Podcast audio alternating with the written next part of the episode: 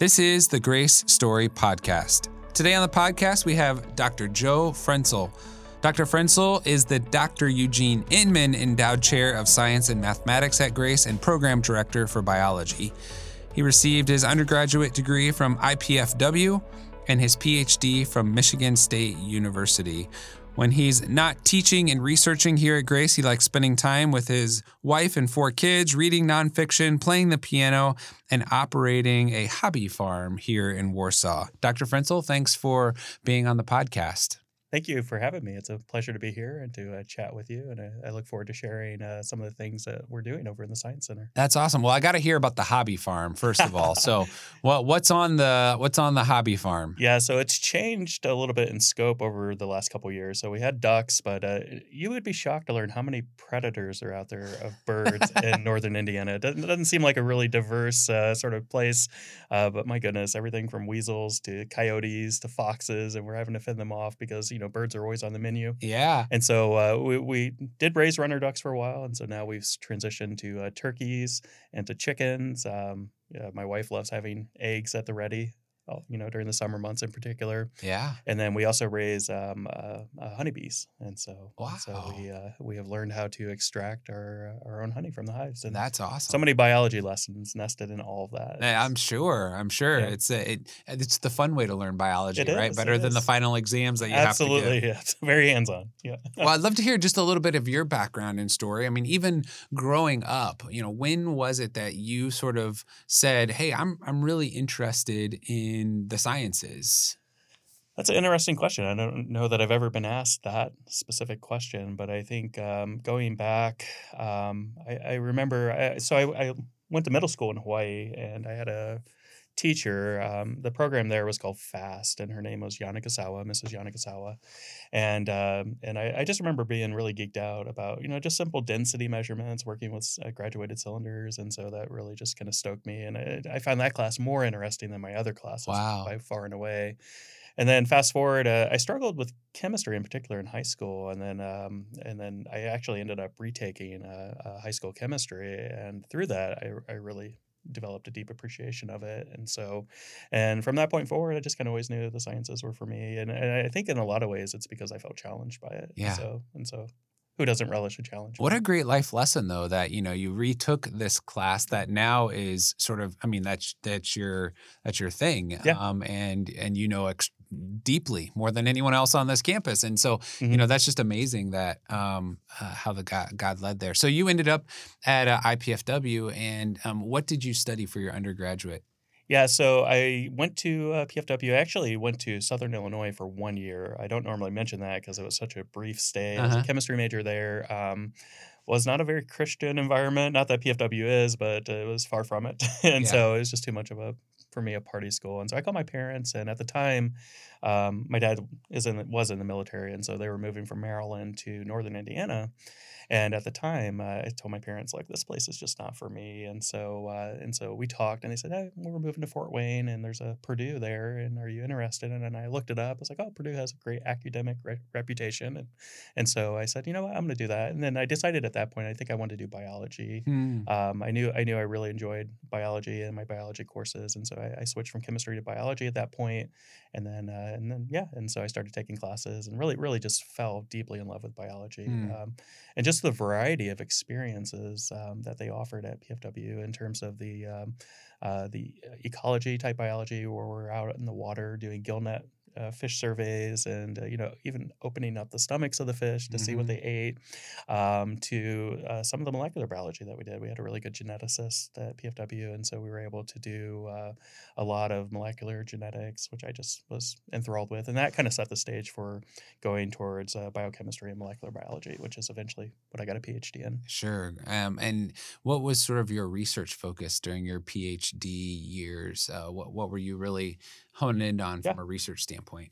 Yeah, that's an interesting uh, question too, because uh, the the core of the research in my lab was um, uh, they studied zinc deficiency, hmm. and so they looked at the effects of uh, these uh, uh, um, feeding a zinc deficient diet to mice and seeing what effects it had on their immune system. And that's not what I studied though. So I studied kind of an offshoot of that. One of the things that we came to learn over the years is that when animals don't get enough of a particular nutrient, it induces the stress response. Hmm. And so, and and one of the major mediators of the stress response is cortisol, stress hormone. Yeah. And so, I'm sure right now, leading into finals week, if you were to assay our students' blood, you would find a lot of cortisol. Right? Yeah. So, yeah. And so, uh, so we, I looked in particular at the effects of cortisol on one specific type of immune cell, and so, and hmm. so that's what I spent a lot of my time doing, looking at some of the gene changes that occurred as a result of being exposed to those stress hormones. Wow, wow, and uh, obviously that that uh, led you then into a teaching career mm-hmm. that um, has been various places, and you've been at Grace now for uh, pushing four years. Okay, yep. um, and in those four years have taught many different courses, but give us just kind of the lay of the land of some of the courses that you uh, you teach, mm-hmm. and point out to us maybe one of your favorites. Yeah, so uh, I teach. Uh, I started out teaching uh, anatomy and physiology um, for uh, nursing students primarily, as well as exercise science students. And then I have taught microbiology. I've taught general chemistry, organic chemistry. Um, yeah, quite a variety under uh-huh. the heading science, face science, and reason, which is our our lone core offering. And um, I would say of all the courses I teach, and the one that um, aligns most closely with my current research is microbiology. So um, I just love, love, love, love opening up uh, to students, uh, you know, opening their eyes to these microscopic organisms yeah. that so influence uh, our health and, in the case of the research we do, the environment. So uh, you talked about your research mm-hmm. interests, you know, outside the classroom, though many students participate with you. Mm-hmm. Uh, talk a little bit about the research that you you do yeah. outside the classroom. Yeah, so when I came here, um, I was acutely aware of, uh, of Dr. Bosch's. Uh, Dr. Bosch is a researcher in our department, well known in this community. I was acutely aware of his uh, work with the lakes and streams in the county. And um, one of the things I had noted, um, and I, I, knew of him through uh, Kosciusko Leadership Academy. Mm. And so one of the things I, I became aware of as I learned more and more about what they do is like they're missing – this biology piece. Mm. Like like they, they do a lot with sampling nutrients in the lakes. They do a lot with measuring flow and discharge and things like that. Um, but the biology is critical because uh, there are microorganisms in the lakes that produce toxins. Yeah. those toxins affect the, the quality of, of living around those That's lakes. Right. And so uh, and so I, I talked to him a little bit about you know is there an opportunity for the biology program to couple with lakes and streams and maybe flesh out some of that.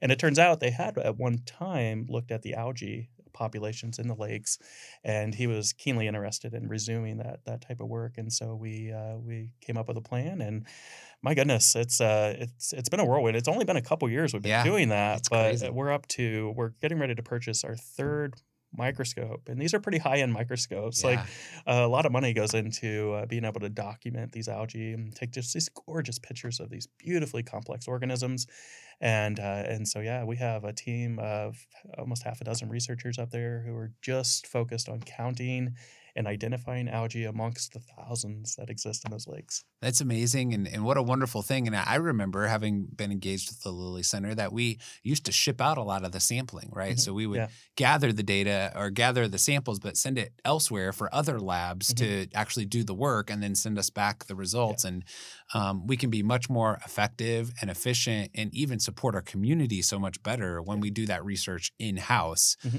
Uh, and you've brought us that expertise. It also gives our students amazing opportunities to do really good in-depth research in a fantastic lab.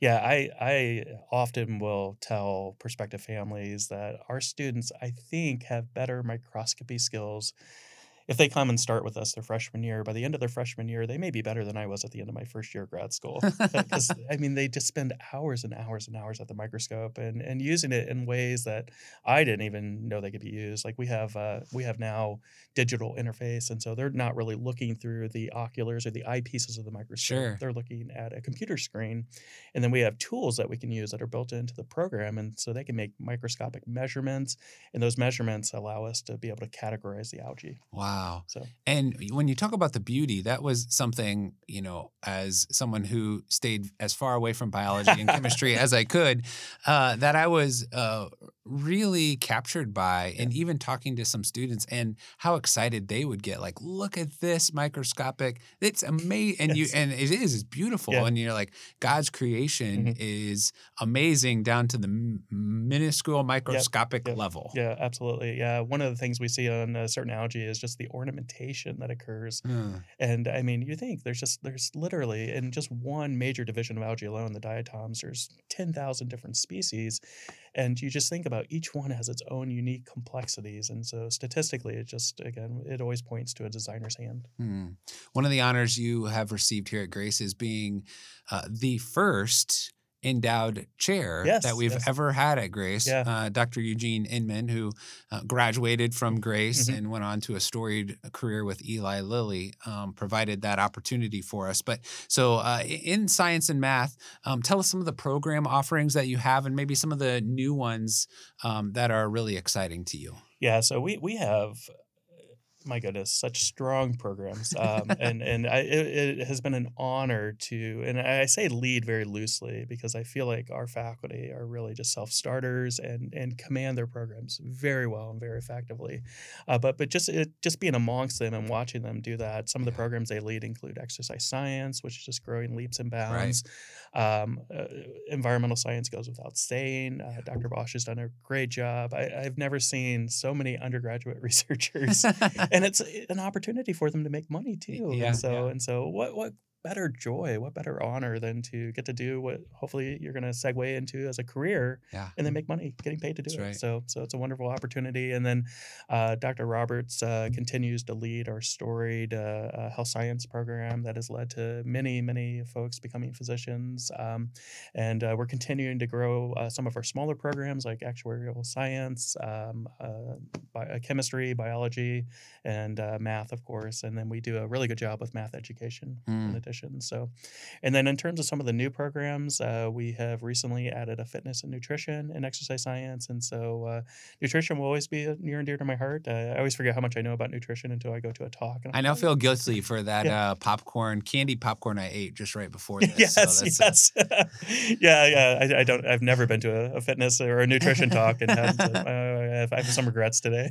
so, um, and then uh, and then I, I think I would be remiss if I didn't mention some of the partnership programs, right. uh, such as uh, medical imaging, uh, which has just grown in amazing ways. And I, I, always think about how naturally that couples with uh, Grace's mission and just you know some of the pro life themes. Because I my my wife is a medical director at our mm. our local. Um, uh, a pregnancy crisis in center, Heartline, and uh, one of the things that uh, they do there is they uh, provide for ultrasounds, yeah. hopefully to draw in a connection with yeah. with that developing embryo or fetus, and um, that that just to me has a natural uh, sort of uh, connection to uh, to our mission in terms of training these uh, future ultrasound technicians. That's amazing.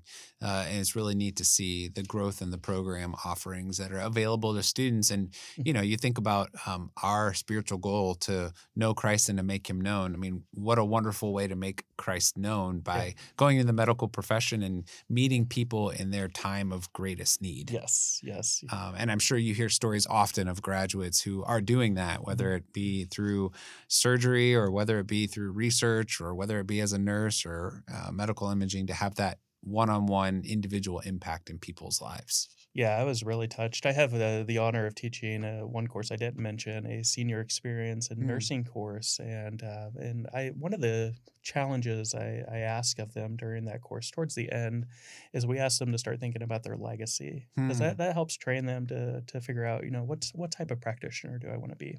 Do I want to be a compassionate pra- practitioner? Do I want to invest in the next generation? Because you always hear in nursing about the the, the mother eating their young, and, so, and so there are some nurses that are really battle hardened and they're, they're not, not always kind to the up and coming nurses, and so. Um, I uh, I asked the students. I said, you know, think about your legacy. What does that look like, and and what impact has your journey had? And uh, I was just so powerfully touched by uh, some of them who have gone through this COVID era, yeah, and have, uh, have seen death like no other student in our campus has seen. I feel like, um, and and just how much quicker they have to mature mm. and they're just at a i always will say they're always at a different place because of those clinicals that they have to do that has exposed them to those types of things wow And what a what a blessing to do that in the midst of you know you're also taking bible courses and going yes. to chapel and you know learning about the value of life and how god cares mm-hmm. and and that you can marry your discipline and your faith and you know i always talk about we want the best right we want the best doctors the best yes, nurses yes. the best researchers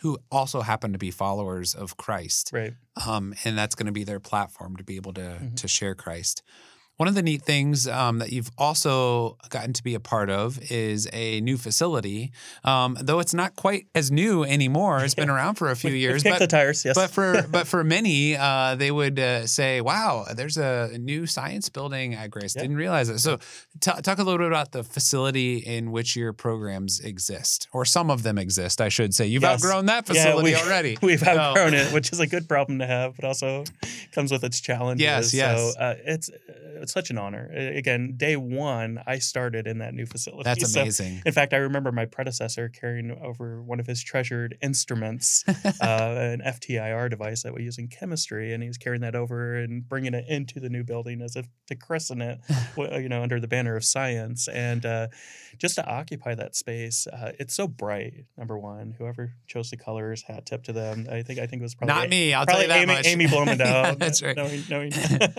how things go, and and I just think it was wonderful um, to invite prospective students in. Um, I know students always seem excited when they go into that space, um, and we we I feel like we utilize it very well. Yeah. Um, we definitely try to create rich learning opportunities for the students. I know this past year we've done more chemistry experiments uh, mm. than I think we've ever done historically, um, and just to couple those learning opportunities with, to what's going on in the lecture provides significance and always provides uh, opportunities to point to the cross um, to uh, just hi- further highlight to students that yeah. this is a, definitely a, you know the the result results of intentionality. I think what made double the lab spaces that we had previously, as far as number of labs that we now have available to students and and yet the old is not gone. We just renovated the old and added to it. Yes, um, yes. And, and, now it's the Dr. Dane A. Miller Science mm-hmm. Complex. So it is a beautiful facility. It is. It, it sits at a great spot on campus. Mm-hmm. Uh, and you're right, has wonderful research capabilities, great classrooms, mm-hmm. um, and and community engagement. Um, when you think of the Lilly Center and other parts of that program, that just really marry well with our community. Absolutely, absolutely and then your nursing program and exercise science program are in a different facility mm-hmm. uh, for many of their courses because of the expansion and it's yes. just neat to see again that impact on uh, the health sciences that uh, you and your team are making and, and we so appreciate it yeah absolutely yeah and i know we really want to moving forward, prioritize health sciences. Uh, our population's aging; they need healthcare workers, and I don't know if you've seen the news or if you've seen the employment postings, yeah. but uh, that's a great uh, need in our in our community is uh, folks who are willing to invest in those who are ailing, who are, as you mentioned, are in their time of need. So that's right, and what a way for us to be able to make a difference for Christ mm-hmm. Uh, by educating students to go out into places of need and impact. Mm-hmm. And so, really excited about what the future holds for your program yes. and for uh, your work on our campus. And um, if folks are interested to learn more um, about your programs, what's the what's the best way to find you all? so probably uh, Google is the best way. Uh, although you're always welcome to stop by. I, I, feel like we have the hardest working. Uh, uh, and hopefully they, they, might still be there at eight o'clock at night if you want to stop there, by. So, yes. Yeah, feel free to drop in. We would be happy if we're free to converse with you. Um, but definitely uh, the Google, the Google, uh, the Google, uh, yes. Grace and and any of our programs: chemistry, exercise science, environmental science, health science, and you'll find us. Well, thank you, Dr. Frenzel, for uh, being with us on the podcast today, for your work and investment in students and many courses that you've taught and lives you've impacted. Mm-hmm. And uh, good luck with those turkeys. thank you. Thank you. And thank you all for listening today to the Grace Story podcast. Thanks to Rick and Chingiz for their work in producing this podcast. If you could do us a favor by liking, commenting, subscribing, sharing this podcast wherever you received it from, we would be grateful. Until next time, live your best grace story today.